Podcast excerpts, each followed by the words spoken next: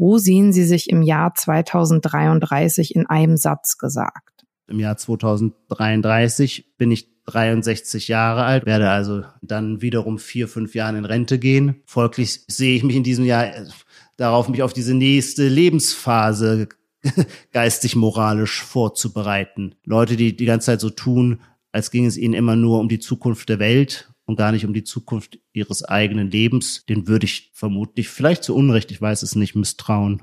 Auch das, Herr Mangold, finde ich wahnsinnig sympathisch von Ihnen. Wie könnte unser Leben in Zukunft besser werden? Beziehungsweise was würde es zumindest nicht schlechter machen? Mein Name ist Nora Gantenbrink und ich möchte in diesem Podcast mit meinen Gästen immer eine Stunde über sie selbst, ihre Arbeit, aber auch über den Ist- und den Sollzustand in unserer Gesellschaft reden. Mein Gast heute ist Ioma Mangold. Er ist politischer Kulturkorrespondent bei der Zeit. Zuvor war er dort fünf Jahre lang Literaturchef. Er ist der Autor von Das deutsche Krokodil und im September ist sein neues Buch erschienen, Der innere Stammtisch. In einem Tagebuch dokumentiert er seine wechselnden Reaktionen auf Trump, auf Greta, auf Boris Johnson, das Desaster von Thüringen und den Terror von Hanau und auf das Coronavirus. Ich möchte heute gern von ihm erfahren, was er dabei über sich selbst gelernt hat, aber auch, welche Erkenntnisse sich für unsere Zukunft ergeben. Herr Mangold, ich freue mich wahnsinnig, dass Sie hier Gast an dem Podcast sind. Und ich freue mich auch, Frau Gantenbrink. Ich hatte ähm, schon etwas Befürchtung, weil ich dann, als ich ihr, Ihre Bücher gelesen habe, festgestellt habe, dass wir nicht viele Gemeinsamkeiten haben. Also Sie sind sehr anders aufgewachsen und sozialisiert als ich. Aber dann habe ich doch noch vier Gemeinsamkeiten immerhin gefunden. Die würde ich Ihnen gerne am Anfang einmal aufzählen. Und zwar, wir sind beide Journalisten, wenn auch in bisschen unterschiedlichen Metiers. Wir sind beide mit einem abwesenden Vater aufgewachsen. Wir mögen beide Los Angeles, obwohl das ja eigentlich wirklich nicht was in Deutschland ist, ungewöhnlich was ist. Was wirklich ja. ungewöhnlich ist und auch überhaupt nicht angesagt, ähm, was die Menschen eigentlich nicht mögen. Und wir haben uns beide mal von einem rechtspopulistischen Katzenromancier einen linksversifft Vorwurf, ja, Beleidigung ähm, gespickten Beitrag mal eingefangen. Also, Akif Perinci. Genau. Perinci, was. Was haben Sie Böses getan, dass Sie dass er sie so gleich identifizieren konnte als linksgrün versifft. Tatsächlich hat ihn einfach meine Existenz als junge Autorin, die offensichtlich, ähm, ja, ich, ich, ich glaube, ich hatte irgendwo irgendwas Kritisches über die FDP gesagt, aber das war sogar literarisch. Und dann bekam ich direkt in einen dieser einschlägigen Foren einen Blogbeitrag, wo drin stand, wie hässlich ich sei und dass ich in einer ähm, selbst äh, zu dämlich wäre, um in einer Konservenfabrik zu arbeiten, obwohl ich schon sagen würde, dass ich mir das generell dass zutraue. zutrauen. Ja, genau. Also Nein, der ja, ist schon ein besonderes Glück, Phänomen. Also, ich glaube am Rande der, des, des Pathologischen, aber äh, seine Lust an der Beleidigung ist so grenzenlos und an gewissen, also ich meine, irgendwie lustig ist es ja schon mit der Konservenfabrik. Ich meine, wie kommt man darauf? Ich weiß nicht. Ich habe dann auch recherchiert und festgestellt, dass eigentlich, also dass sehr viele Leute, die ich schätze, auch einen äh, Akif Pirinci ähm, ja. Beleidigungseintrag ähm, haben. Von da habe ich gedacht, das ist eigentlich ein Qualitätsmerkmal. Wenn man es ist dann eigentlich auch sehr still um ihn geworden. Ähm, ich glaube, selbst seine äh, rechten Spießgesellen haben ihn fallen lassen, äh, weil sie merken, dass er nicht mehr so ganz knusper ist. Ja, das äh, hoffe ich. Ich hoffe, dass er wie so ein Fernseher von alleine implodiert ist, ehrlich gesagt. Aber gut, ähm, darum geht es jetzt nicht.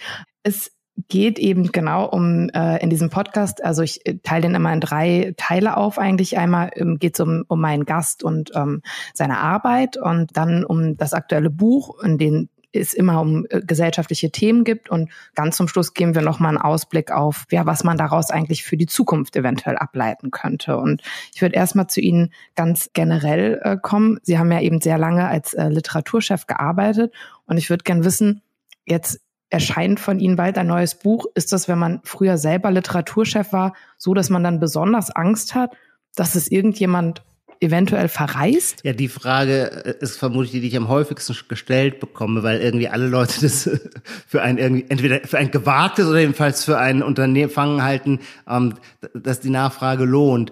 Also ich meine, an die Öffentlichkeit zu treten mit einem Buch ist, glaube ich, für jeden Autor immer ein Wagnis. Böse Verrisse können einem Autor sehr zusetzen. Wie ist es dann anders, wenn man selber sonst der ist, der auch mal die bösen Verrisse schreibt? Ich, ich glaube, ich, hab, ich würde so eine abwägende Antwort geben. Zum einen finde ich, profitiere ich natürlich davon, dass man mich als Literaturkritiker kennt, zum Beispiel Buchhändler kennen mich möglicherweise als Literaturkritiker mhm. und es verleitet sie dazu, ähm, das Buch schon mal ins Schaufenster zu stellen. Ähm, also erstmal habe ich einen Vorteil davon. Dann habe ich den zweiten Vorteil, dass mich natürlich die Kollegen bei anderen Medien kennen und das Buch man deswegen dann hoffen darf, dass ein solches Buch nicht völlig untergeht. Ich meine, das ist das Schicksal der meisten Bücher, dass sie einfach so sang- und klanglos untergehen. Das Schlimmste, was einem Buch passieren kann, ist ja nicht der Verriss, sondern dass es sang- und klanglos untergeht, als, als wäre es nie gedruckt worden. ähm, und da würde ich sagen, habe ich natürlich dann auch wiederum einen kleinen Vorteil. Was es natürlich schon auch gibt, und darauf zielt die Frage meistens ab, ähm, wir sind, das lässt sich ja nicht bestreiten, auch eine sehr nickelige, zu Neid und Intrigen neigende Branche. Und da wird bestimmt auch mal gerne das Buch eines Kollegen genutzt, äh, um ihn auf, auf sein ihm angemessenes Maß zurechtzustutzen. Ähm, und das ist bestimmt unangenehm, aber das ist mir nicht passiert. Insofern habe ich quasi nur die Vorteile genossen und ähm, nicht die Nachteile zu spüren bekommen. Ja, also genau dazu muss man vielleicht auch noch äh, sagen, eher erstes Buch, äh, Das Deutsche Krokodil, äh, ist sehr, sehr gut aufgenommen worden. Da haben sie eigentlich ausschließlich positive Rezensionen bekommen, was möglicherweise auch daran liegt, dass es einfach sehr, sehr gut ist. Also, ähm, aber nun gut. Das ähm, ist aber auch interessant, was Sie gesagt haben. Ich hatte meine Frage tatsächlich für originell gehalten, habe aber festgestellt, dass es sie offenbar nicht ist. Aber man hält sich ja oft auch für origineller, als man dann tatsächlich ist. Es zielt aber tatsächlich darauf ab, dass ich mich gefragt habe, es gibt ja vielleicht eventuell Leute, die Sie ähm, wo sie die Bücher schlecht geschrieben haben, besprochen haben und die jetzt sich so wie revanchieren möchten. Aber gut. Naja, ich meine, die, äh, die, die Schriftsteller, über die ich, die ich rezensiere, das ist ja ein asymmetrisches Verhältnis, die sind ja ihrerseits keine Literaturkritiker. Das stimmt, aber es also gibt ja manchmal sagen, auch einen FAZ-Redakteur oder so, der dann auch ein Buch geschrieben hat, aber Sie haben ja, natürlich recht. Das stimmt. Äh, Allerdings, also wenn es ein allzu offensichtliches äh, wie sagen die Amerikaner, tit for tat ist. Also mhm. ähm, ja. geht's ja auch nicht. Also man kann sich ja schlecht als der Betroffene durch einen Gegenverriss revanchieren, weil sich, dann würde sich ja die halbe Republik totlachen. Ja, das ist auch sehr offensichtlich, das stimmt. Aber in dem äh, neuen Buch, worauf wir auch äh, zu sprechen kommen, gibt's ja eine Szene, wo sie Peter Handke treffen und Handke sie dann tatsächlich auch so beschimpft und äh, sagt, ja ihre Plastiksätze. Und da habe ich mich tatsächlich gefragt, ja. was meint er denn mit den Plastiksätzen? Naja, ich glaube, das, das, das, die Szene muss ich ein bisschen erläutern. Sie ist übrigens nicht so unbedingt charakteristisch für das Buch, weil es eigentlich gar nicht in dem Buch um den Literaturbetrieb geht. Warum ich diese eine Szene eingenommen, reingenommen habe, war eher in, im inneren Stammtisch geht es darum, wie wir als politische Wesen kommunizieren und uns verhalten. Und ähm, mein Blick ist da vor allem auf das, was ich die Affekte und die mhm. Ressentiments nenne, gerichtet. Und irgendwann geht mir im Laufe des Schreibens auf, dass es eigentlich ganz lustig ist, dass ich die Politik unter diesem Gesichtspunkt betrachte, weil man ja umgekehrt als Teil des Literaturbetriebs in dem Ruf steht, einer Branche anzugehören, die eben auch sehr, sehr eitel, sehr hochfahrend, sehr narzisstisch, mhm. ähm, sehr eben neidisch und intrigenhaft ist. Um, um das zu illustrieren, fiel mir dann eben diese eine Szene ein, die ich einmal mit Peter Handke erlebt habe. Dazu muss man aber sagen, dass ich tatsächlich zu den ganz, ganz großen Peter Handke-Verehrern gehöre. Ähm, okay. Deswegen war es für mich auch umso demütigender und schmerzhafter, okay. als ich bei einem Sommerfest äh, neben ihm saß und er wie aus heiterem Himmel anfing, ähm, mich wirklich in der übelsten Weise zu beschimpfen, und zwar Chor am Publikum. Also es war ein, es war ein theatralischer Auftritt. Es war ihm klar, nicht nur klar, sondern er genoss es, dass die anderen Leute, die an diesem Biertisch saßen, alle natürlich aus der aus dem, aus dem Literaturbetrieb, da saßen, quasi mit zwischen den Schultern eingezogenem Kopf, weil sie natürlich Angst hatten, dass möglicherweise dieser jupiterhafte Zornesausbruch sich nicht nur auf den Herrn Mangold beschränkt, sondern sich dann ausweitet und andere auch noch in Mitleidenschaft gezogen werden könnten, was nicht der Fall war. Naja, und die Erklärung weiß ich auch nicht, aber äh, äh, Fakt war, dass ich seinen Roman Die Obstdiebin besprochen hatte und wie ich fand, an sich, ich würde sagen, sehr freundlich mit Einwänden, aber doch sehr freundlich und auf jeden Fall sehr respektvoll, denn wie gesagt, ich bin ein großer Peter Handke-Verehrer. Das schien ihm aber nicht zu genügen. Ähm, jedenfalls äh, donnerte er eine Salbe ab, deren Kern, Sie haben das gerade schon zitiert, lautete, äh, Sie sind aus Plastik, Sie fühlen nichts. Und das ist natürlich quasi das Schlimmste, was man einem Kritiker vorwerfen kann, weil was, worin besteht der Kritiker eigentlich aus einer Hypersensibilität. Er soll quasi noch in, in jedem Komma irgendwie den Schmerz oder die Freude heraushören. Und das ist aber dann natürlich auch wiederum Teil einer, einer vermutlich langen Auseinandersetzung von Peter Handke mit dem Journalismus. Mhm. Und dass man jetzt dem Journalismus im Vergleich zur Literatur vorwirft, Plastiksätze zu produzieren, das ist ja auch nicht ganz zu verleugnen. Also deswegen haben wir ja auch die Literatur, weil wir von den medialen Phrasen oft genug haben und die Schriftsteller sind dann doch diejenigen, die einen die Augen öffnen für eine neue Sicht oder einen neuen Blick auf die Wirklichkeit. Ganz einfach, weil sie keine Plastikwörter verwenden. Okay, dann habe ich das jetzt verstanden mit dem Plastiksatz. Das sollte illustrieren, dass sie eigentlich quasi gefühlstot in, genau. innen drin sind. innen okay. drin. Um, ähm, und ich, was ich mich aber jedenfalls gefragt habe, und Sie haben recht, das ist keine Szene, die ähm, exemplarisch für das Buch steht, auf das wir noch ausführlich zu sprechen kommen. Aber ähm, ich fand sie eben interessant, weil es da ja mal so eine Regung aus dem Literaturbetrieb gab. Und ich habe mich gefragt, ob sowas dann öfter vorkommt, ob das auf so Sommerfesten dann doch Leute irgendwie ja kurz vorm Faustkampf stehen mit ihm oder es, es geht das meistens gediegen zu es geht meistens schon gediegen zu, aber man versucht sich dann schon auch aus dem, also die Situation, dass äh, sich Rezensent und Autor nach einem Verriss plötzlich im Rahmen der Buchmesse oder so gegenüberstehen, die kommt natürlich häufig vor. Mhm. Und dann versucht man aber nicht direkt unbedingt nebeneinander zu stehen.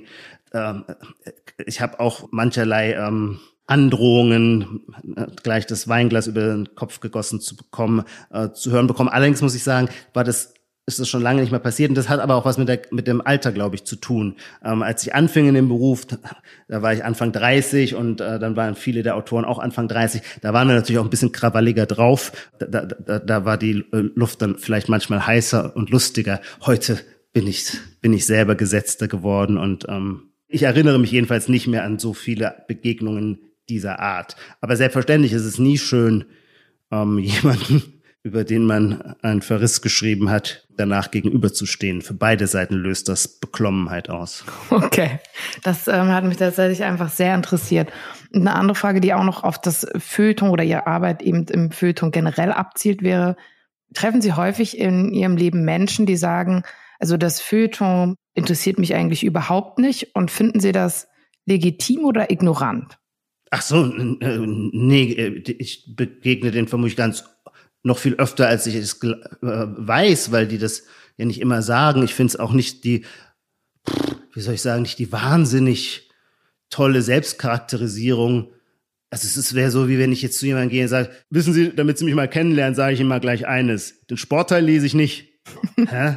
Ja, stimmt zwar, ich lese nicht den Sportteil, aber irgendwie so viel ist damit, finde ich, nicht gesagt. Eine Zeitung ist ja sowieso so eine Wundertüte, deswegen gibt es ja unterschiedliche Ressorts und Menschen interessieren sich für unterschiedliche Seiten. Ich hab, bin in meinem Freundeskreis vermutlich der Einzige, äh, der äh, jeden Tag den FAZ-Finanzteil liest. Ich finde den total spannend. Andere interessieren sich gar nicht dafür und haben von der Börse null Ahnung. Und ich denke immer, die verpassen so viel an Wirklichkeit.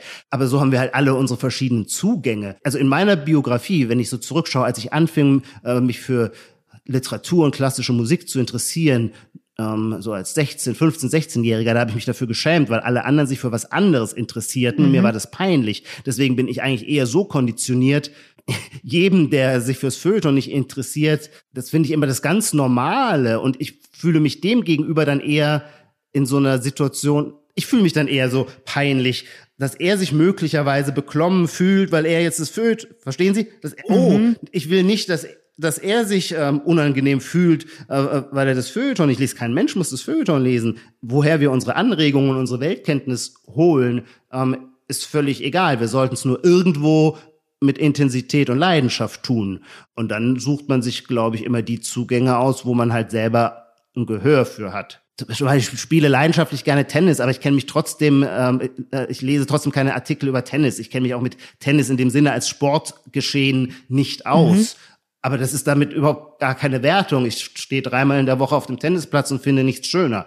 Man hat doch quasi so sein Portfolio an Instrumenten, über die man Verbindung mit der Welt herstellt. Ähm, und das wechselt man auch manchmal aus. Das finde ich an Hobbys im Übrigen so schön, wenn man, wenn man ein neues Hobby hat. Ich habe zum Beispiel neuerdings das Hobby Rasenmähen.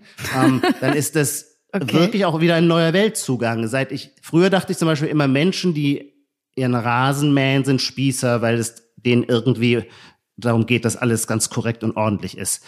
Jetzt mache ich genau dasselbe. Ich kann es kaum erwarten, wieder ähm, den Rasen zu trimmen und würde sagen, nein, dahinter steckt nicht einfach nur so eine Ordnungszwangsneurose, sondern tatsächlich ein ästhetisches Bedürfnis, weil eine Wiese, deren, äh, das ist zumindest für meinen Geschmack, deren Rasen getrimmt ist, ist viel sichtbarer. Die Bäume zeichnen sich viel schärfer in ihren Umrissen ab. Das Ganze hat dann so eine Parkanmutung und äh, das kann was sehr, sehr Beglückendes sein. So, jetzt habe ich eine Okay, das war jetzt interessant, wie wir vom Feuilleton auf die, auf die. Anmut des Rasens zu sprechen kommen sind, aber es hat mir gefallen. Es klingt auf jeden Fall interessant, wie Ihr Garten da entsteht, also parkähnlich. Das stelle ich mir jetzt sehr imposant vor. Keine Ahnung, ob es dann tatsächlich auch so ist, aber ähm, ich finde das sehr lustig. Ich muss sagen, der einzige Mensch, den ich kenne, ähm, der auch wirklich ähm, stundenlang ansonsten über seinen Rasen redet, ist äh, meine Großmutter, die sogar tatsächlich Rasenlüfter-Schuh besitzt. So Schuhe, wo unten so Nägel drunter sind. Und damit läuft sie so über den Rasen und vertikutiert ihn quasi oldschool, ja. Wow. Also, um ihn wow. zu durchlüften, ja. Können Sie mir die E-Mail-Adresse Ihrer Großmutter geben? ich möchte mich mit ihr austauschen. okay, ich werde anfangen, aber Über sie diese hat, wichtigen sie hat eine Fragen. WhatsApp, aber das ist ja für eine 94-Jährige auch schon nicht ganz übel, muss man sagen. So, jetzt sind wir abgeschweift, aber jetzt kommen wir endlich ähm, zu Ihrem neuen Buch, was ich äh, mit großem Vergnügen gelesen habe obwohl ich sagen muss, dass ich tatsächlich sowas derartiges noch nie gelesen habe, wie dieses Buch. Ähm, genau, es ist ja nicht ganz einfach zu erklären, worum es äh, darin geht. Ähm, vielleicht möchten Sie das übernehmen. Ach so, ja, ich versuch, würde sagen, die Idee des Buches war, ein politisches Buch zu schreiben, bei dem es gleichwohl nicht um die Meinungen zu bestimmten politischen Fragen geht, sondern ausschließlich um die mich viel mehr interessierende Frage, warum wir Meinungen haben, mhm. was das mit uns macht, dass wir Meinungen haben, wie wir an Meinungen, an unsere eigenen Meinungen gekettet sind, wie wir mit anderslautenden Meinungen in unserem Freundeskreis, in der Gesellschaft insgesamt äh, umgehen. Das heißt, das Buch ist eigentlich so eine Art Selbstbeobachtung. Ich habe versucht, es auch, hat auch die Form eines Tagebuchs. Ich mhm. habe also versucht, mich selbst zu beobachten in meinen eigenen Reaktionen auf politische Ereignisse.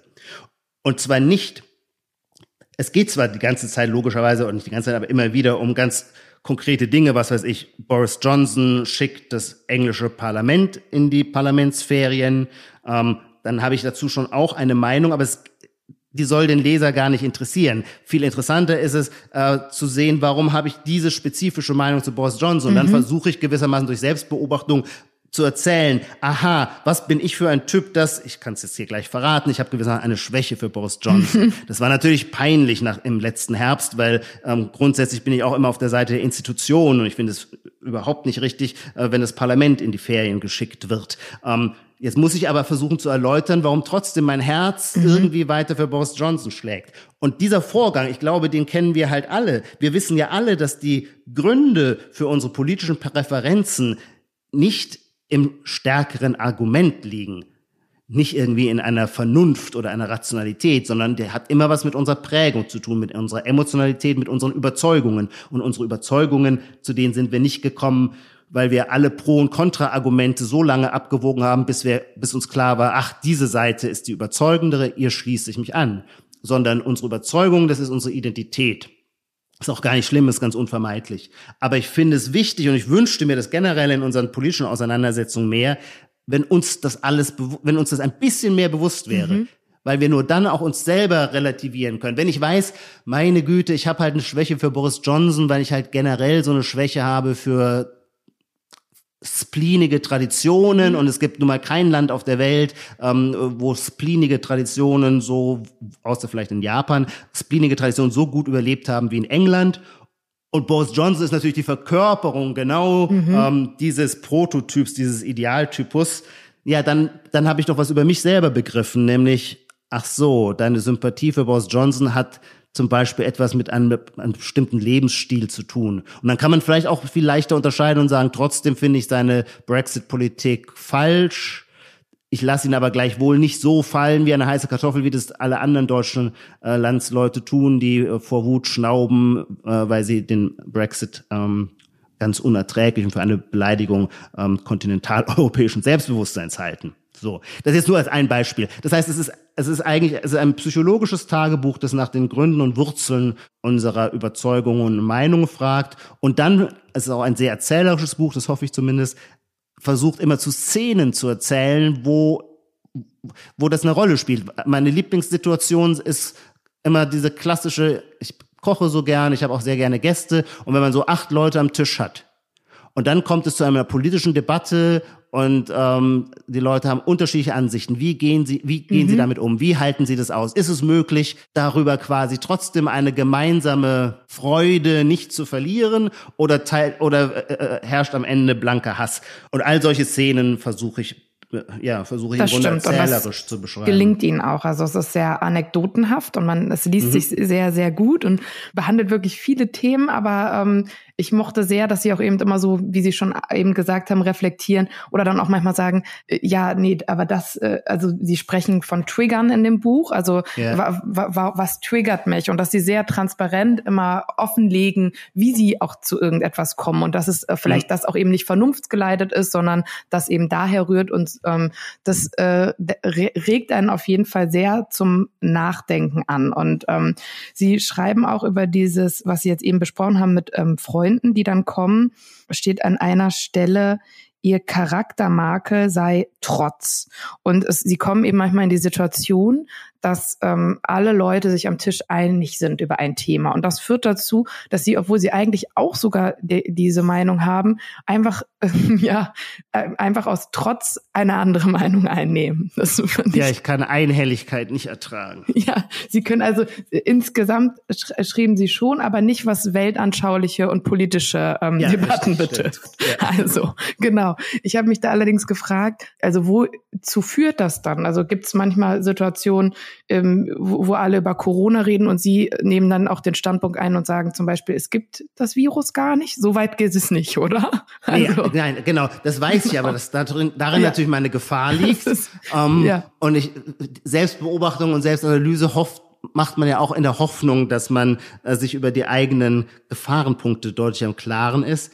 Ähm, das hat Grenzen quasi. Und das hat unbedingt ja. Grenzen. Das hat auch, ich fühlte mich immer wahnsinnig genervt von, äh, von diesem Sick, wie sagt man, äh, äh, Virtue Signaling nennt man das, glaube ich, auf Twitter. Also das vor sich hertragen der eigenen Tugendhaftigkeit in Bezug mhm. auf das Ökobewusstsein. So Leute, die dann bei Facebook ähm, empört das Gemüse im Supermarkt posten, weil es immer noch in Klarsichtfolie verpackt ist mhm. und das für einen großen Akt politischen Engagements halten. Ähm, äh, über sowas kann ich mich dann nicht lange, aber doch sieben Minuten aufregen.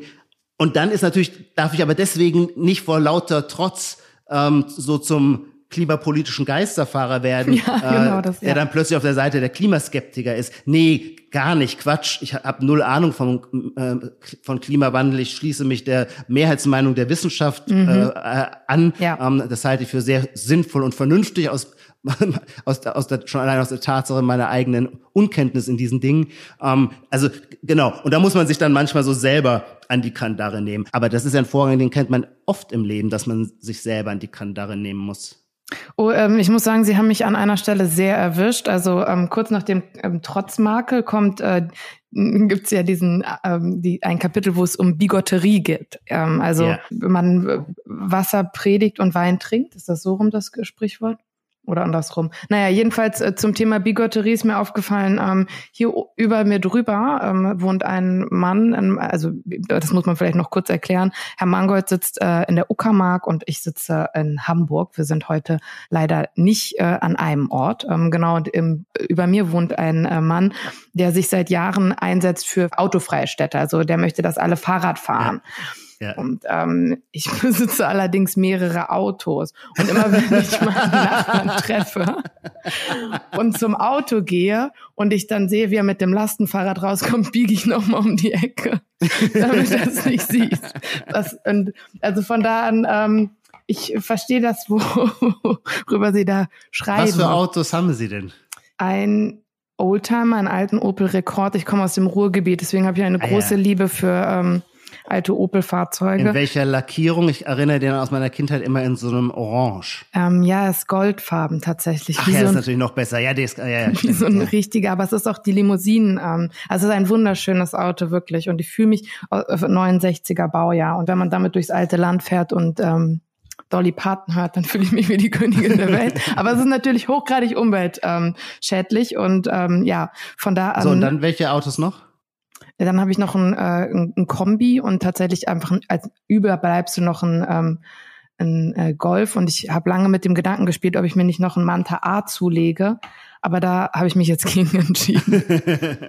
Aber ja, es ist natürlich auch hochgradig unvernünftig und nicht angemessen. Und ich weiß auch, sie sind autofrei. Ähm, oder, das habe ich zumindest in dem Buch gelesen. Aber ähm, genau, es geht um diese Bigotterie. Aber ich bin das sehr nicht aus, ähm, äh, äh, äh, aus politischen äh, Überlegungen, sondern nur aus pragmatischen. Ich äh, habe gar nichts gegen Autos. Ehrlich gesagt, wenn Sie den Punkt jetzt schon ansprechen, mache ich mich gleich mal ehrlich. Das Buch ist ein Tagebuch.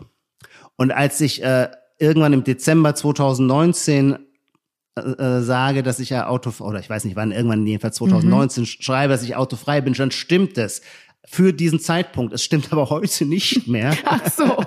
aber ich finde es ja beim Tagebuch auch völlig korrekt. Ich habe das ja nun mal damals geschrieben und da traf es zu. Mittlerweile eben, weil ich ein bisschen hier auf dem Land lebe, geht es ja gar nicht ohne Autos. Deswegen habe ich ohne Auto. Deswegen habe ich tatsächlich zum ersten Mal mit 49 Jahren in meinem Leben ein Auto, weil ich sonst hier gar nicht zu meinem kleinen Häuschen käme.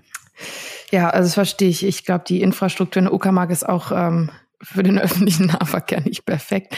Aber ähm, was mich eben interessiert an diesem, äh, was Sie schreiben über die Bigotterie in unserer Gesellschaft, also es gab ja immer schon, keine Ahnung, Leute, die Ärzte waren, aber trotzdem Kokain genommen haben oder also Dinge, die die Sachen gemacht haben, die nicht zusammenpassten. Aber wo, wo es ihnen darum geht, ist, dass man ähm, das immer so vor sich herträgt eigentlich. Ja oder? Ja, Darum geht schon eine sehr schlechte Charaktereigenschaft. Ja. ja. also dieses, das, ja, ja, ja. Das, das meine ich mit Bigotterie, weil das kennt man äh, ja wirklich aus, aus dem 19. Jahrhundert, wo die Kirche noch so eine dominante Rolle gespielt hat, als, mhm. vor allem auch als sozialer Druck. Da meinte Bigotterie eben das, das Phänomen, dass jemand versucht, seine eigene Frömmigkeit möglichst deutlich und sichtbar zu markieren. Ähm, und das war immer schon eine hässliche Eigenschaft. Jetzt hätte man natürlich denken können, seit die Kirche an Macht verloren hat und wir nicht mehr an Gott glauben, mhm. ähm, hätten wir auch die Bigotterie abgeschafft. Dem ist aber keineswegs so. Sie taucht dann einfach in neuen Themenfeldern ähm, auf. Und zum Beispiel äh, die, die, die, die, die aggressive Freude, mit der, in der Tat, nur weil Sie das gerade angesprochen haben, mit der Radfahrer ähm, sich in ihrer moralischen Überlegenheit durch den Straßenverkehr brüllend, klingelnd bewegen, lässt, finde ich, schon manchmal an ein wenig Selbstrelativierung ähm, äh, denken. Ja, Sie äh, nennen auch in dem Buch das Beispiel eines, ähm, ich glaube, Professors, der ähm, über den Klimawandel schreibt und den Sie dann treffen, wie er nach Wien fliegt, eben, also eine sehr kurze Strecke.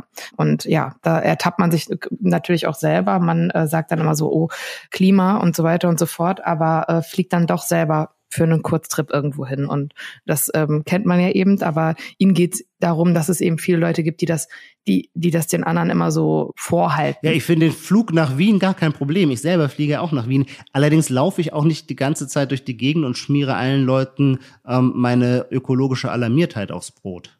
Und Sie behandeln in dem Buch ja auch eben Greta und da stellen Sie auch eine interessante Beobachtung bei sich fest. Sie haben äh, keine äh, grundsätzliche Abneigung gegen sie, aber Nein, ich bin natürlich fasziniert, weil das ist ja ein absolutes Phänomen. Genau, aber ein das, absolutes Phänomen. Ja, also das Phänomen äh, fasziniert Sie, aber trotzdem haben Sie Probleme mit der Bewegung, wenn ich das richtig verstanden habe. Ja, es, ist, es fasziniert mich als äh, Medienphänomen, weil die, wie soll man sagen, die mediale Bildpolitik, die Greta Thunberg beherrscht, mhm. ist ja absolut, wie soll man sagen, ja, genial. Also je, es, es gibt, glaube ich, kein Foto von Greta Thunberg, das nicht wie vollkommen inszeniert und komponiert dasteht die, die Fotos entstehen aber trotzdem alle ganz, ganz zufällig. Ähm, das heißt, sie selber ist einfach so eins in ihrer Überzeugung und in mhm. ihrer Physiognomie. Ich vermute, dass das ein bisschen was hat sie Asperger oder, oder ein mhm, Autismus. Hat sie, ja. Ähm, dass es auch was damit zu tun hat. Ich stelle mir vor, dass der Autismus auch den Vorteil hat, dass man von der Außenwelt nicht abgelenkt wird und dann ist man ganz bei sich und wenn man dann ganz bei sich ist, wirken Fotos nicht mehr gestelzt sondern wirken dann eben so von einer ganz großen inneren Kraft. Und alle Fotos werden, sind toll, die, das Gesicht damit vergleiche ich es, glaube ich, äh, von Greta Thunberg, hat ja dann vor allem, wir sind jetzt so im letzten Herbst, die Qualität der mhm. einer Ikonendarstellung mhm. bekommen. Ich erinnere das immer an die russische Ikonenmalerei, ähm, auch in dieser Verbindung aus Heiligkeit, Kindlichkeit, Unschuld und Reinheit. Und das ist ja das, auch das politische Programm von Greta Thunberg, an dem ich mich dann wiederum stoße. Es gibt dann die Vorstellung, wir, die Welt steht vor dem Untergang, wir stehen mhm. kurz vor der Apokalypse und wenn, wenn es so ist, dass es nur noch um Sein oder Nichtsein geht, dann kann uns jetzt quasi nur die radikale Umkehr retten. Und die kann nur angeführt werden von einem quasi von einem unschuldigen Kind, das ganz rein ist. Mhm. Und das ist quasi die, die, die, das, das verkörpert Greta Thunberg. Und damit kann ich immer wenig anfangen, weil ich nie an das Reine glaube, sondern immer an das Schmutzige, äh, an das Gemischte. Ich glaube, die Wirklichkeit ist extrem widersprüchlich. Es gibt nicht schwarz und weiß, es gibt nur unendlich viele Grautöne und ähm, den Weltuntergang oder die Apokalypse hat noch jede Epoche als für unmittelbar bevorstehend empfunden. Wenn man daraus gewissermaßen immer eine Maximalpolitik ableiten und legitimieren würde, ähm, würde ich das als unangemessen finden. Das heißt ja nicht, dass Greta Thunbergs Auftreten nicht trotzdem enorm, die Welt läuft ja auch dialektisch ab, enorm positive Folgen haben mhm. kann, als ein Weckruf. Plötzlich finden, ich weiß nicht, da war sie in Davos eingeladen mhm. und die mhm. Granten der äh, Weltwirtschaft hören ihr zu. Und ich bin ja auch dafür, äh, logischerweise, dass wir unsere CO2-Emissionen reduzieren. Insofern im Effekt ähm, äh, mag das gar nicht schlecht sein, aber ich finde es schon auch spannend, sich Greta Thunberg quasi unter diesem theatralen Aspekt anzuschauen, weil man merkt, dass da ganz starke äh, Emotionalitäten auch in sie hineinprojiziert werden, die sie dann wiederum toll mhm. zurückspiegelt. Oder wie bei mir, ich werde dann halt bockig, ja. ähm, weil ich die Heiligsprechung einer 16-Jährigen, ja genau, für ein bisschen seltsam halte. Okay. Ja. Das, das, das verstehe ich. Und Sie haben ähm, über Ihr erstes Buch mal gesagt, dass Sie es eigentlich geschrieben haben, weil Sie gerne mal nicht journalistische Schreiben ausprobieren wollten. Und ja. ich mich würde interessieren, was der Anlass für das zweite war. Das ist bei mir und ich glaube aber bei vielen immer ganz simpel oder vielleicht sogar enttäuschend, weil es ist nie was Inhaltliches, weder beim ersten noch beim zweiten Buch. Also das inhaltliche Interesse an meinem Gegenstand kommt erst. Am Anfang steht einfach nur, ich habe immer Lust, irgendwie zu schreiben. Mhm. Und zwar jetzt halt in einem erzählerischen Sinne zu schreiben. Mhm. Und ähm, dann braucht man ja halt ein Thema. Und dann fange ich an, mir zu überlegen, worüber kann ich denn mhm. schreiben? Mhm. Ähm, und so war das beim ersten Buch ähm, bisschen meine eigene Biografie, mein Vater kommt aus Nigeria, was heißt es, mhm. so als Afrodeutscher in der Bundesrepublik der 70er und 80er Jahre aufzuwachsen. Aber der, der, der, der Impuls war nicht, ich hatte da was auf der Seele, das ausgesprochen werden muss, sondern der Impuls war, ich wollte, ich wollte erzählerisch schreiben. Mhm. Diese Form des Schreibens habe ich immer, habe ich schon als sehr, sehr beglückend empfunden. Sie haben auch ein Buch geschrieben, Sie kennen das auch, was das heißt, wenn man über einen langen Zeitraum an einem Text ist. Da gibt es natürlich auch sehr, sehr verzweiflungsvolle Stunden, aber manchmal kommt man ja auch in so einen Flow. Mhm. Und das ist dann so unglaublich euphorisierend. Ähm, Heroin kann nicht besser wirken. Und dann ist, wenn man dann einmal drauf ist, will man dieses Gefühl natürlich wieder zurückhaben. Also muss man ein zweites Buch schreiben und steht dann wiederum vor der Frage, worüber? Und dann stellt sich heraus, dass man natürlich bestimmte Fragestellungen immer schon interessant fand oder die einen immer schon begleitet haben oder dass es, ich fand einfach, dass ich man, dass, dass es so einen Blick auf die Politik gibt, den ich selber immer habe, wenn ich mhm. die Zeitung aufschlage oder mit anderen Leuten diskutiere ähm, oder sehe, wie andere Leute miteinander reden. Nämlich dieser eben psychologische Blick, was passiert da eigentlich? Ähm, äh, wie nutzen wir unsere politischen Meinungen, um unser Selbst darzustellen? Und der spielt aber im offiziellen Diskurs, in der medialen Berichterstattung über Politik gar keine Rede.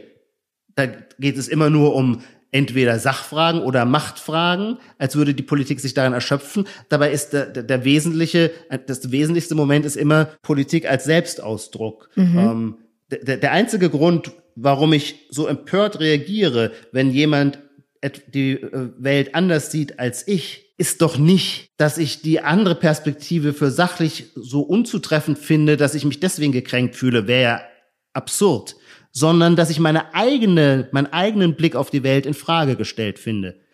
Sehe. Ich glaube, das ist der, der, der ursprüngliche Akt der dann politischen Verfeindung. Nur deswegen kann man ähm, den, den politischen Gegner äh, so, so kraftvoll verachten, weil man immer zu das Gefühl hat, seine Existenz stellt die eigene Lebensweise in Frage.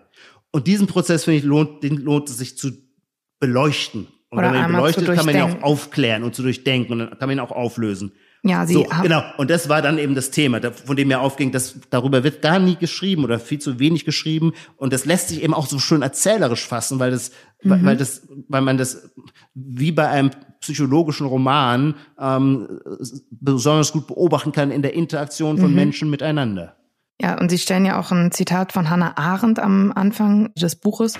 Denken ist das Durchsprechen einer Sache mit sich selbst. Ich finde, das ähm, tun Sie auch sehr gut in diesem Buch. Das, und das erklärt es auch ähm, auf jeden Fall. Und ich habe mich nur gefragt, als ich, ähm, ich habe dann viel darüber nachgedacht, ähm, was, worüber Sie auch schreiben, über ähm, äh, Ansichten und so weiter und über, über verschiedene Ansichten. Wie kommt man zu seinen Weltanschauungen? Welche Einstellung hat man zu bestimmten Politikern und so weiter? Und ich habe mich aber dann gefragt, ist es nicht manchmal ganz gut, wenn wenn in bestimmten politischen Einstellungen alle einer Meinung wären? Also kann das nicht auch hilfreich sein? Zum Beispiel, verstehen Sie, was ich meine? Ich verstehe total, was Sie meinen und muss nachdenken, was ich dazu sage. Nun ja, ich glaube, damit Ihr Satz zustimmungsfähig erscheint, müsste man jetzt so ganz radikale oder so maximale oder so ganz basale Dinge annehmen. Also man müsste sagen, natürlich ist es begrüßenswert, wenn alle in der Gesellschaft der Meinung sind, dass das Grundgesetz, dass die Werte des Grundgesetzes hochzuhalten Zum Beispiel. sind. Ja. Dass Gewalt kein Mittel der politischen Auseinandersetzung genau, sowas ist. meine ich. Darauf ja. kann man sich ja Aber einfach sagen, einigen. Und wenn sich alle darauf einigen, einigen würden, wäre ja im ja. Endeffekt vielleicht die Welt eine bessere haben sich aber auch alle darauf geeinigt. Es ist ja nicht so, dass irgendwer abweichend dastünde und sagte, nein, ich finde schon, Gewalt ist ein legitimes Mittel, sondern derjenige, dem wir unterstellen, er würde Gewalt verherrlichen und so weiter, hat ja eine ganz andere Weltbeschreibung. Aus seiner Perspektive sieht er sich ja keineswegs als ein Gewalttäter. Also quasi die, nehmen wir jetzt, oder um es nicht zu abstrakt zu machen, selbstverständlich ist die AfD gegen Rassismus. Also wenn wir jetzt so sagen würden, ein mhm. Satz, dem alle zustimmen sollten, ist, Rassismus ist verachtenswert und sollte besser nicht existieren. Ja. Dann würden vermutlich die Mehrheit der Gesellschaft frohlocken und sagen, dann geht's der AfD jetzt an den Kragen. Nur die AfD ist ja auch gegen Rassismus. Ja, aber. Ich halte das, ich stimme der AfD-Selbstbeschreibung nicht zu, aber die AfD verteidigt ja nicht den Rassismus. Sie behauptet ja nur, dass ihre Perspektiven, Positionen, Meinungen gar nicht rassistisch sein. Kurzum, da fangen wir dann an zu streiten über Weltbeschreibungen und Interpretationen. Wir werden uns da mit Blick auf die AfD einig sein. Aber ich will sagen, schon da funktioniert der Satz eben nicht mehr, weil die, die, dieser Grundkonsens, von dem Sie meinen, alle müssten sich einig sein, ja, da sind wir uns ja auch alle einig. Nur sind wir uns nicht mehr darin einig, wie er zu interpretieren oder zu deuten ist. Mhm. Ich hatte halt eben gedacht, wenn es bestimmte Bereiche gäbe. Oder Frau, man könnte es auch noch, noch simpler sagen. Also wir sollten uns doch alle mal einig sein über einen Satz. Das Böse ist abzulehnen. Ja. Ich bin überzeugt, auf der ganzen Welt, wirklich auf der ganzen Welt, von einigen wenigen Sadisten abgesehen, die dann aber auch ganz ungewöhnliche Figuren sind, über die vermutlich in 100 okay. Jahren Kinofilme gedreht werden. Ja. Auf der ganzen Welt werden sie alle sagen, egal ob sie sonst den Dschihad unterstützen oder sonst was machen, ja, das Böse ist abzulehnen. Und dass wir uns trotzdem dann mit ihnen in Auseinandersetzung befinden mit bestimmten Gruppen und finden deren äh, politische Macht oder deren Treiben, ähm, dem muss das Handwerk gelegt werden, hängt damit zusammen, dass die eine andere Interpretation des Guten des Bösen, des Bösen dass die sich gar nicht als böse empfinden zum Beispiel genau. oder eine andere äh, Definition von ja. Rassismus haben oder so. Genau. Okay, da haben Sie recht. Ich, ich dachte jetzt, wenn man, wenn zum Beispiel alle der Meinung wären, dass Homosexualität äh, genauso behandelt wird wie Heterosexualität, das wäre ja eigentlich begrüßenswert. Und das gibt's ja, ist ja, ja leider zum Beispiel nicht. Also wissen Sie, das heißt, es gibt ja bestimmte Grundsätze oder Meinungen oder Ansichten, wo ich eigentlich mich freuen würde, wenn die alle teilen würden. Darauf äh, wollte Gut, ich. Gut, aber die sind natürlich dann auch wieder äh, kulturabhängig. Da, wir teilen dieselbe Kultur, deswegen teile ich mit Ihnen äh, die Freude wenn, äh, daran, wenn alle diesen Satz unterschreiben würden, dass Homosexuelle nicht anders als Heterosexuelle zu behandeln wären. Aber da würde ich dann schon auch einräumen, dass es in anderen Kulturkreisen eine andere gesellschaftliche Entwicklung gibt. Und ich bin überzeugter Westler. Ich glaube also äh, in dem Fall schon auch an, an gewissen Universalismus äh, von Werten, ähm, so dass ich durchaus glaube, dass äh, was weiß ich Homosexuelle, die es heute im Iran sehr sehr schwer haben, auch der Iran, oh möge es so sein, ich habe so viele Freunde aus dem Iran, die ich so verehre, äh, auch der Iran ähm, aus dem Mullah-Regime irgendwann sich äh, befreit und dann eine äh, liberalere äh, Sexualmoral auch sich durchsetzt. Das Problem ist, die allgemein zustimmungspflichtigen, äh, fähigen Sätze, die, die sind halt dann auch immer, haben so ein bisschen was von der Banalität des Guten. Ja, ja. klar. Ich möchte auch nicht, dass Homosexuelle diskriminiert werden. Streiten wir in Deutschland darüber? Nein. Worüber streiten wir? Über sexuelle Früherziehung nennt sich das, glaube ich, in der Schule. No. Themen, in denen ich mich null auskenne, möchte da jetzt gar keine Meinung haben, aber will sagen, ja, wenn wir darüber streiten, dann streiten wir ja schon wieder über eine Interpretation. Also zum Beispiel über die Frage, ist es wichtig, dass ähm, Kindern im Kindergarten oder in der Grundschule äh, gleich beigebracht wird, dass Heteronormativität kein Ideal ist, sondern dass jede Form ähm, des des in liebevoller Weise aufeinander bezogen Seins gleichberechtigt nebeneinander steht. Also dann sind wir schon wieder in so, in so einem Erziehungsdiskurs und der ist dann doch schon etwas komplexer als einfach nur die Frage, sollen Homosexuelle genauso behandelt werden wie Heterosexuelle? Ja, natürlich. Und auch Transvestiten sollen genauso behandelt werden. Es stellt sich dann aber praktisch heraus, dass eine Gesellschaft, die das anstrebt, dann halt auch erstmal sich irgendwie konkret dahin bewegen muss wenn man vorher hat man darüber nicht nachgedacht, jetzt ist es ein Thema, so, jetzt taucht die leidige Klofrage auf. Ich finde die gar nicht so lächerlich. Ich will nur sagen, gibt der Gesellschaft auch ein bisschen Zeit, bis sie, bis sie geklärt hat, was die beste Lösung ist. Ein Klo für alle oder drei Klos oder blub, blub, blub. Ich will das überhaupt nicht der Lächerlichkeit preisgeben, aber ich will sagen, das sind ja gesellschaftliche Aushandlungsprozesse, die sind unvermeidlich, weil wir müssen auf den Wertewandel auch dann selber erst pragmatisch politische Antworten finden. Mhm. Ja, ich, äh, ja, ich, ich finde tatsächlich, also um jetzt auf die Homosexualität zu sprechen zu kommen, dass das ja eben keine Gleichberechtigung auch noch nicht in Deutschland gibt und dass das zum Beispiel was wäre, wo ich mich freuen würde, wenn alle einer Meinung wären. Aber ich verstehe ihren Punkt und und und was sie ähm, was sie, was sie sagen wollen. Ich, ähm, ja, Sie merken, Ihr Buch hat mich auch zum Denken angeregt. Das ist ja auf jeden Fall super. Und es endet, also Ihre äh, Tagebuchbeschreibung enden, also fallen dann auch in die Corona-Zeit, was ich ziemlich interessant finde. Ja, das war finden. natürlich nicht beabsichtigt. Nein, das, äh, ja, genau, das, das, das merkt man natürlich und das ist ja, ja dann eigentlich irre, dass sowas passiert und ähm, enden, glaube ich, im April. Hab mich gefragt, als irgendwann ist es ja nun mal so, man hat dann äh, das Buch äh, fertig geschrieben und beendet ähm, den Selbstversuch. Dann im Mai kommt es aber zu den Aufständen in den USA, zu George Floyd und so weiter. Waren Sie betrübt, dass es dann enden musste, irgendwann, um in Druck zu gehen? Hätten Sie gerne noch weitergeschrieben aufgrund der Ereignisse, weil die danach kamen? Mm. Oder wie ging es Ihnen damals? Also es ist schon schwierig mit dem, jetzt, jetzt ist Schluss. Nun, zum einen gibt es natürlich immer einfach eine Deadline und einen Abgabetermin mhm. für ein Buch, das fest in einem Verlagsprogramm eingeplant ist. Und die ursprüngliche Deadline war früher. Und dann kam Corona und es war uns ah, klar, okay. wir müssen Corona noch mit rein, rein, einbeziehen. Deswegen haben wir dann eh schon in den April hinein verlängert. genau, wie Goethes Faust heißt es gleich irgendwo, dass er nicht enden kann, das macht ihn groß. Naja, da bin ich mir immer nicht so sicher. Ich finde es schon immer ganz wohltun, selbst bei den brillantesten Bühnenkünstlern ist man dann auch froh, wenn sie wissen, dass sie es nicht überdehnen sollen. Also das ist mhm. irgendwie, irgendwann ist es auch mal gut. Ich habe für mich sehe ich in dem Buch eher eine andere Dramaturgie, die mir mit Corona ganz gut gefallen hat. Wenn ich am Anfang, das Buch setzt ein im September 2019, ja. Ähm, gibt es die ersten zwei Monate, drei Monate einen Hauptgegner. Ähm, das ist die äh, sogenannte Wokeness-Kultur, mhm. also diese Form, ähm, was wir worüber wir vorhin schon gesprochen haben, Virtual Signaling, ähm, die moralische Achtsamkeit, ähm, der, der Vorwurf anderen immer zu, zu erklären, was sie nicht mehr sagen dürfen und was gar nicht geht und so weiter Empörungen über Dieter Nuhr und so weiter. Und das versuche ich phänomenologisch zu beschreiben und mich daran auch abzuarbeiten. An dieser irrsinnigen, das ist das, was mich immer so verblüfft, an diesem irrsinnigen Erregungspotenzial, mhm. das in der Gesellschaft steht. Ich meine, mir ist Dieter Nuhr völlig wurscht, ich staune nur, wie Freunde, Bekannte, Facebook-Freunde, hochintelligente Menschen sich stundenlang in ewig langen Postings dann über Dieter Nuhr aufregen, über einen okay. relativ harmlosen Witz, von dem man sagen kann, er ist nicht besonders gut, aber er ist jetzt auch nicht extrem kriminell.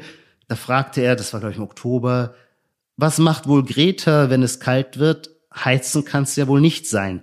Ja, ist vielleicht nicht besonders lustig, aber naja, aber darüber sich, wo, woher nehme ich diese psychische Kraft oder was triggert mich gewissermaßen, mich, mich über diese solche Sachen so krass aufzuregen und darin quasi den Antichristen zu sehen. Wer über Dieter Nuhr lacht, ist auf der Seite des Bösen. So, das beschreibe ich, ähm, das ist, das ist ein wiederkehrendes Motiv bis in den Herbst hinein und auch, auch noch im Januar gibt tausend, die, die, der, der WDR Kinderchor und so weiter, gibt tausend Anlässe dafür. Und jetzt passiert Corona. Und was ist das Wohltuende für mich? Dass plötzlich angesichts dieses echten, ernsthaften, existenziellen Problems dieses, diese ganzen Mikroaggressionsabgrenzungszeremonien, ähm, die, die, die vorher das, vor allem das, ähm, das Social Media Leben geprägt haben, plötzlich wie weggeblasen sind, weil einen das natürlich plötzlich genauso lächerlich erscheint, wie es mhm. immer schon war. Ich erinnere noch irgendwann in der zweiten oder dritten Märzwoche, das war quasi noch die alte, die alte moralische äh, Twitter-Erregungswelt, wie wo jemand versucht hat, äh, es noch einmal versucht hatte mit dem Post über äh, den Virologen Christian Drosten. Mhm. Da schrieb irgendwer, schon wieder wird ein weißer Cis-Mann angehimmelt. Und äh, und diese Aussage oder die Stoßrichtung dieser Aussage hätte noch im Februar oder im Januar ähm, eine große Mehrheit der Twitter-Gemeinde vollständig verstanden und auch als ein legitimes Anliegen äh, aufgefasst, ähm, dass es schlimm ist, dass Cis-Männer ähm, äh, wieder ähm, gefeatured ähm, äh, werden. Ende März war es vollkommen klar, wir leben unter ganz an, einem ganz anderen Problemdruck und die Frage, ob Herr Drosten äh, ein Cis-Mann ist oder heteronormativ oder homosexuell oder was auch immer, was wir im Übrigen auch alles gar nicht so genau wissen, ähm, völlig unwichtig ist für die Frage, wo sind eigentlich die Fachleute, die uns epidemiologische Entwicklungen beschreiben können. Diese, diese Rückkehr quasi zu, zu so einem echten politischen Ernst habe ich in der Corona-Phase ähm, als wohltuend empfunden. Das mhm. hielt vielleicht gar nicht so lange an ähm, und dann kam die alte Erregungsfreude wieder zurück, aber da ist mein Buch dann eben zum Glück schon fertig gewesen. Insofern bin ich eigentlich ganz froh, dass es ja, von der Dramaturgie äh, hat es auch so ein bisschen was Entdramatisierendes. Mhm. Das ist so lustig. Ich meine, es passiert mal wirklich was Schlimmes, aber dann ist dieses leere Gerede äh, ist plötzlich äh, äh, äh, so deplatziert und es kommt so, ein, so eine ernstere, echtere, äh, echterer Ton rein, äh, den ich als wohltuend empfunden mhm, habe. Das stimmt, ja. Es relativiert vieles dann auf einmal und ähm, ja. ja, da haben Sie genau. recht. Das ähm, ist, das ist wirklich interessant zum Ende. Aber ich habe mich das eben auch gefragt, weil es war natürlich auch, ich denke auch Sie haben mit Corona nicht gerechnet. Also von daher. Nein, Nein das beschreibe ich auch, dass ich sogar äh, lange gebraucht habe, bis ich den Ernst der Lage erkannt habe. Ich äh, hatte dann, habe zum Glück äh, zwei Freundinnen, die Medizinerin, die eine ist tatsächlich auch Epidemiologin und die haben mir in einer Phase, wo ich quasi noch so Corona-Witzchen gemacht habe, irgendwann den Kopf gewaschen und haben gesagt, es ist nicht lustig, was du sagst, vor allem, du bist einfach nicht auf der Höhe des Problems. Und ähm, weil ich äh, diese Freundin sehr respektiere, dachte ich mir, oh, oh, wenn die mir das sagen, fang mal an, dich mit der Sache ernsthaft auseinanderzusetzen. Allerdings war das alles noch vor bevor ja. auch die Bundesregierung dann reagierte. Und das äh, reflektieren Sie ja auch, dass es da zum ersten Mal wirklich so ist, dass Sie sagen, okay, da gehen Sie auch wieder von so einem Medienerregungshype aus und dann kommt aber ja. wirklich und Sie hören auch den Podcast von Drosten und auf einmal. Genau. Und das ist ja auch, das fand ich ganz interessant, genau diesen Klickmoment hatten ja viele. Mir ging es auch so, dass ja. ich ganz lange dachte, ach na ja, und so weiter und so fort und dann auch die Buchmesse abgesagt, ja, war das wirklich notwendig ja, genau. und so. Und irgendwann saß ich im Zug von Berlin nach Hamburg und habe gedacht, oh Gott, also da, jetzt ist wirklich ähm, und hab's ja. verstanden. Also ja, ähm, ja, diesen Moment ähm, hatten haben, haben Sie auch finde ich gut äh, äh, beschrieben in Ihrem Buch. Und ähm, was mich interessieren würde, ist, als Sie es dann beendet haben, was für Schlussfolgerungen haben Sie daraus gezogen? Obwohl eigentlich haben Sie ja schon welche jetzt eben gesagt. Also die Erregungswelle ist nämlich eigentlich darauf wollte ich abzielen wiedergekommen. Ja, also es, es, es, es kehrt alles dann doch relativ schnell wieder zu alter Normalität zurück, oder nicht? Ja. Absolut, absolut. Also ich glaube ja, in der Psychologie der Völker ist das größte Problem der Ennui, die Langeweile. Die Menschen haben immer das Gefühl, oh, immer der alte gleiche Trott, nie passiert wirklich was Neues. Und das heißt dann auf politischer Ebene immer Korruption, immer Intrigen, immer faule Kompromisse, statt dass mal einer richtig durchgreift und das alte Übel abschafft, damit das neue Gute kommen kann. Ähm, und die Erfahrung unseres Lebens ist natürlich, dass wir uns alle so irgendwie durchwursteln und manches wird immer besser. Das würdigen wir im Übrigen aber nicht so sehr. Also wenn man Steven Pinker, den großen Psychologen aus, von Harvard, äh, sein auf, Buch Aufklärung jetzt liest, der einfach statistisch schaut, Geburtenrate, Kindersterblichkeit, äh, Pro-Kopf-Einkommen, äh, Lebenserwartung, also all die harten Messlatten, eine sensationelle Aufwärtsentwicklung in den letzten 50, 60, 70 Jahren. Mhm. Gleichwohl haben wir immer so das Gefühl, oh, wir kommen nicht von der Stelle, die Probleme werden nicht gelöst, weil alle so mutlos sind. Und ich habe immer das Gefühl, dass dahinter vor allem auch einfach ja so ein bisschen was wie Lebenslangeweile steckt, mit der man sich danach sehnt, dass plötzlich alles ganz anders ist. Und jetzt kommt Corona und es war tatsächlich plötzlich alles ganz anders. Und das hat natürlich die Erwartungen ähm, bei allen Leuten extrem geweckt. Jetzt endlich eine Zäsur. Jetzt zeigen wir, wie handlungsfähig wir sind. Wenn wir mit Corona, wenn, wenn wir mit so drastischen Maßnahmen auf Corona reagieren können, dann können wir auch in ökologischen Fragen drastisch reagieren. Dann können wir Frau Gantenbrink endlich ihre drei Autos staatlicher Seite konfiszieren. ähm, so, das waren ja so quasi die, die, die Frühlingsträume, die in diese, dieser Situation ein wenig aufkamen. Und da würde ich sagen, quasi als anthropologischer ähm, Pessimist, an solche Illusionen, dass plötzlich alles ganz anders sein könnte, ähm, äh, habe ich noch nie geglaubt. Ich weiß auch gar nicht, ob das so wünschenswert wäre, denn der Versuch, die Welt auf radikale Arten neu zu erfinden, äh, den nennt man ja klassischerweise Revolution. Mhm. Und das äh, waren meistens äh, einfach sehr gewaltige Blutbäder, äh, weil man eben versucht hat, den alten Adam, den alten Menschen abzuschaffen und an dessen Stelle den neuen Menschen zu setzen. Und ähm, das ist, glaube ich, keine gute Idee. Ja, da haben Sie recht. Aber ein paar Entwicklungen sehen das Sie. Das sagen dann, Sie jetzt nur, weil Sie Ihre Autos nicht hergeben wollen. Ja, das auch, ehrlich gesagt. da bin ich ganz, da bin ich ganz offen. Also zumindest das Alte nicht. Bei den Neuen, da würde ich noch mal ein Auge zudrücken. Aber ähm, gut, ich habe eine Frage noch und zwar eine Ankündigung zu diesem neuen Buch. Heißt es ähm, an einer Stelle, dass die alten Eindeutigkeiten aus der Politik verschwunden sind. Und da habe ich mich gefragt, was genau meinen Sie damit? Ich möchte es mal an einem Beispiel äh, beantworten, das auch ein durchgehendes Motiv vom inneren Stammtisch ist. Mhm. Die Wahl von Donald Trump zum Präsidenten war zumindest für mich, aber ich könnte mir vorstellen, für viele andere auch eine echte Zäsur. Und zwar nicht einfach nur eine Zäsur, weil da das Undenkbare passiert ist, sondern vor allem deswegen auch eine Zäsur, weil man sich selber in Frage stellen musste. Mhm. Ähm, weil man es vorher nicht für möglich gehalten hat, dass Trump gewählt wurde. Also muss man sich in seine eigene Prognostik äh, in Frage stellen. Aber noch mehr, man muss ja dann auch irgendwie versuchen, mal anzufangen, darüber nachzudenken, wie das passieren konnte, was die Gründe sind, dass Trump Präsident werden konnte. Und wenn man dann anfängt, über diese Gründe nachzudenken, stellt man fest, dass ganz viele Geschichtsbilder, denen man bisher anhing, vielleicht auch schon nicht zutreffend waren. Also ich erinnere, dass man vor 2016 hieß es immer über schon seit Jahren, dass die Demokraten in den USA quasi auf eine strukturelle Mehrheit zusteuerten, weil sich die Gesellschaft kulturell und demografisch immer heterogener und multikultureller entwickle und das zahle bei den Demokraten ein und die Republikaner, die sich, äh, die sich noch viel zu sehr auf alte weiße Männer kaprizieren, würden einfach nicht mehr gewählt werden, weil die amerikanische Gesellschaft selber so bunt ist, äh, äh, dass die republikanischen Wähler äh, gewissermaßen aussterben. Das stand in jeder Zeitung, das war in der Medienwelt und nicht nur im linksliberalen äh, Bürgertum war das eine völlig selbstverständliche Annahme. Und dann passiert das genaue Gegenteil. Dann triumphiert plötzlich der zornige weiße Mann mhm. und wählt Trump ins Weiße Haus. Okay, das meinen naja, Sie. Ja. Mhm. Da muss man sich doch mal sagen, irgendwas stimmt nicht an meiner bisherigen Lebensbeschreibung oder äh, äh Weltbeschreibung.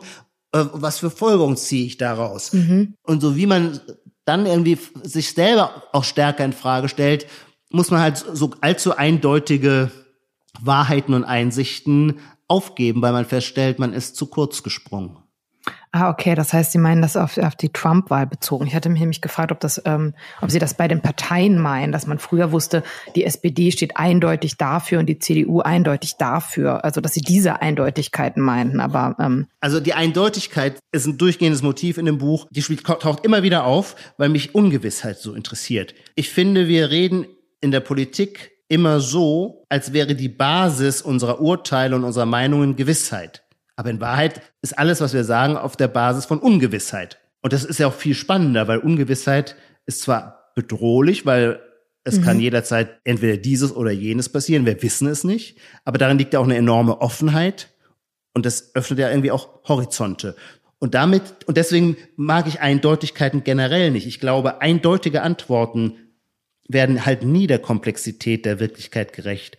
Und wenn man sich stärker darauf einlässt, dass wir über einem Abgrund von Ungewissheit handeln. Wir müssen ja trotzdem handeln, wir müssen ja trotzdem Entscheidungen fällen. Das finde ich immer so aufregend und so spannend, auch in Politik. Die Politik muss Entscheidungen fällen, obwohl sie natürlich auch nicht bis zum letzten die Folgen ihrer Entscheidung absehen kann. Mhm. Merkel, als sie sagte, wir machen jetzt den Lockdown als Lockdown, aber nicht als Shutdown und so weiter. Das ist ja eine ganz massive politische Entscheidung gewesen.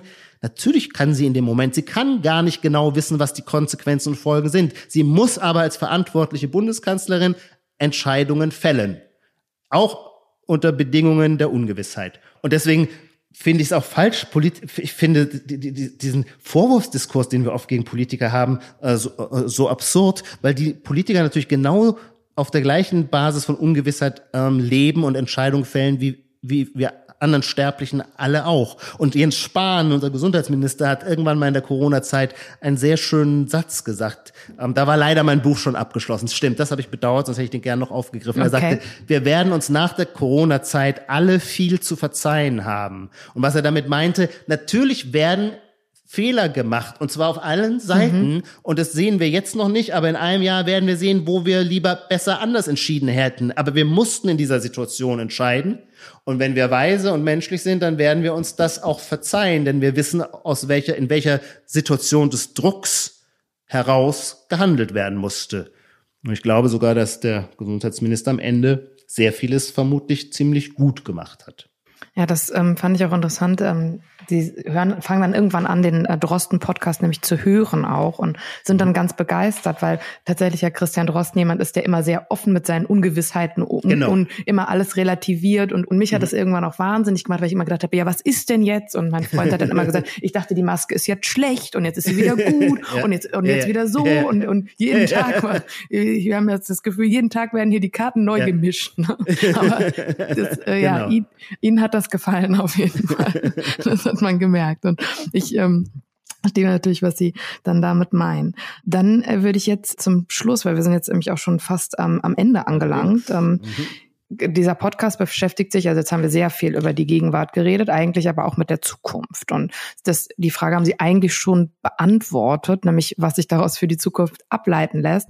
Und Sie haben eben gesagt, dass es äh, schwierig ist, diese Prognosen zu geben und Sie eigentlich glauben, dass es sich auch immer die meisten Dinge dann doch irgendwo wiederholen, oder? Habe ich das richtig verstanden? Ja, also, dass die Welt quasi ein schwieriger Ort ist, in dem es Leid und Unglück gibt. Das werden wir nicht überwinden. Und trotzdem können wir natürlich gute Reformer, die wir sind, an Einzelschrauben drehen und ähm, keine Ahnung, nehmen wir sowas, wenn das glaube ich schon, dass es die große Herausforderung dieses Jahrhunderts ist, ist natürlich die ökologische Frage, aber auf die gibt es verschiedene Antworten. Ich glaube, meine Freunde, die sehr grün bewegt sind, würden sich eher dafür aussprechen, dass ein Konsumverzicht einen erheblichen Anteil haben muss an der ökologischen Wende. Ähm, weniger Wachstum, weil die Erde das sonst nicht aushält. Ich selber gehöre da eher zur Christian Lindner Fraktion. Lass die Profis ran. Ich glaube, ähm, nur durch neue Technologie, ich glaube nicht, dass es dass wir äh, die Wachstumsschraube zurückdrehen, sondern im Gegenteil, wir werden sie höher drehen, aber mit neuen Technologien, die dann hoffentlich sehr viel klimaneutraler sind und so weiter. So auf dieser Ebene redet man, glaube ich, über Zukünfte. Und ich bin im Übrigen ja, ich, ich liebe ja, ähm, der Ökonom Schumpeter sprach von der schöpferischen Zerstörung. Ich, davon bin ich schon auch ein Freund. Ich glaube zum Beispiel tatsächlich, dass diese schwierige und harte Corona-Zeit ähm, auch ein Katalysator für sehr, sehr viele Innovationen ist. Und ähm, ich halte es nicht für ausgeschlossen, dass aus dieser Neubesinnung äh, wo dann alte, überlebte Strukturen vom Markt weggefegt werden, ähm, dann quasi ein zweites Wirtschaftswunder äh, kommt, ähm, mit einem enormen, das einen enormen Innovationssprung macht und so weiter. Also da werden in diese Richtung, glaube ich, würden jetzt meine Zukunftsüberlegungen gehen. Aber die Bigotterie wird auch nicht verschwinden, oder? Nein, die gehört zum Menschen äh, wie, wie das Salz zum Meerwasser. Aber geht sie nicht manchmal auch so, Herr Mangold? Manchmal, wenn ich dann Leute treffe, die eigentlich Vegetarier sind und dann äh, sehe ich die so, wie sie sich irgendwo heimlichen Burger reinziehen, das findet man das nicht auch trotzdem auch sympathisch? Absolut, ich liebe die Sünder. Ja, okay. Ich bin zwar nicht getauft, aber ich habe immer die, das Katholische gefällt mir immer ausgezeichnet, eben weil es auch immer den Ort für die Sünde hat und dann kann man ja auch zur Beichte gehen und äh, dann ist wieder alles gut. Okay. Eine Zukunftssache würde ich dir aber gerne noch fragen und zwar jetzt es äh, steht ja im November die USA-Wahl an und wie blicken Sie der entgegen? Weil mit Trump haben Sie sich ja nun mal sehr viel beschäftigt. Gibt es da vielleicht eine Zukunftsprognose noch oder? Also es war nach der letzten Wahl äh, hatten alle bis auf ganz wenige George Packer oder Michael Moore den Wahlsieg von Trump nicht vorhergesagt. Das führte dazu, dass seither äh, alle äh, bis vor sehr kurzem, bis vor drei, vier Monaten immer noch sagten, ah, er wird die zweite Wahl auch wieder gewinnen. Und da fand ich immer, das ist jetzt auch ein bisschen eine blöde Umkehrung. Mhm. Beim ersten Mal ähm, war der alle überzeugt, er gewinnt nicht. Jetzt wollte er denselben Fehler nicht nochmal machen, deswegen seid ihr jetzt alle überzeugt, er wird auch die nächste Wahl wieder gewinnen. Das jetzt zu sagen ist langweilig, aber das hätte ich auch vor drei oder vier Monaten gesagt. Das schien mir eben keineswegs so sicher. Ähm, dazu sind es ja auch immer viel zu hauchdünne Mehrheiten. Ähm, ähm, die über äh, die Wahl des Präsidenten entscheiden. Drei, vier Swing States geben mhm. dann am Ende den Ausschlag. Und ähm, ich glaube schon, dass Trump über Corona in einer Weise nicht nur gestolpert ist, dass selbst seine ein, ein, ein, ein Teil seiner Anhänger äh, ihm von der Fahne gelaufen ist. Das ist zumindest meine Hoffnung. Dann warten wir ab. Ich, ich weiß, diese Zukunftsprognosenfragen sind immer schwierig. Ich verfolge seit Jahren immer diesen Matthias Hawks und seine Zukunftsprognosen. ja. Die ja, von werden äh, sind ganz viele, also seit Jahren warte ich auf das Duschklo, dass sich das ähm, durchsetzt. Aber es kommt einfach nicht von da. Ich weiß, das ist immer gemein, wenn man jemanden nach der Zukunft befragt, weil wenn man daneben liegt, sagen alle, ja, ne? Es war ja das falsch. kann doch nicht anders sein, weil ich interessiere mich ja für die Börse. Hätte ich irgendeine valide Zukunftsprognose, ja. ich wäre ja Milliardär. Es wäre ja sonst, es wäre ja so einfach, ähm, äh, dann reich zu werden. Das stimmt. Und damit kommen wir eigentlich schon ähm, zum Ende, obwohl ich noch viele Fragen an Sie hätte, muss ich sagen, auch zum deutschen Krokodil. Und aber dann habe ich mich auch entschieden, wissen Sie, Sie wurden jetzt so oft gefragt zum Thema Rassismus. Ich habe gedacht, vielleicht frage ich Sie extra nicht zum Thema Rassismus. Dazu das ist vielleicht sehr gut. auch alles gesagt. ja. Da hoffe ich, Herr Mangold, dass es Ihnen auch Freude gemacht hat. Ähm, sehr, ich danke Ihnen sehr kann man auch noch sagen, es gibt auch einen, ähm, Herr Mangold ist selber Podcast erfahren, es gibt die sogenannte Gegenwart, den Podcast, den ich auch wirklich empfehlen kann. Genau, hier beschäftigen wir uns mit Gegenwart und Zukunft. Da geht es vor allem um die Gegenwart. Das ist sehr amüsant. Vielen, vielen herzlichen Dank. Ich danke Ihnen. Das war Sollzustand mit mir, Nora Gantenbrink. Danke, dass ihr mit mir einen Blick in die Zukunft gewagt habt. Schreibt euer Feedback, eure Anregungen oder eure Fragen an sollzustand.ruwald.de. Sollzustand ist eine Produktion des Ruwald Verlags in Zusammenarbeit mit Pool Artists.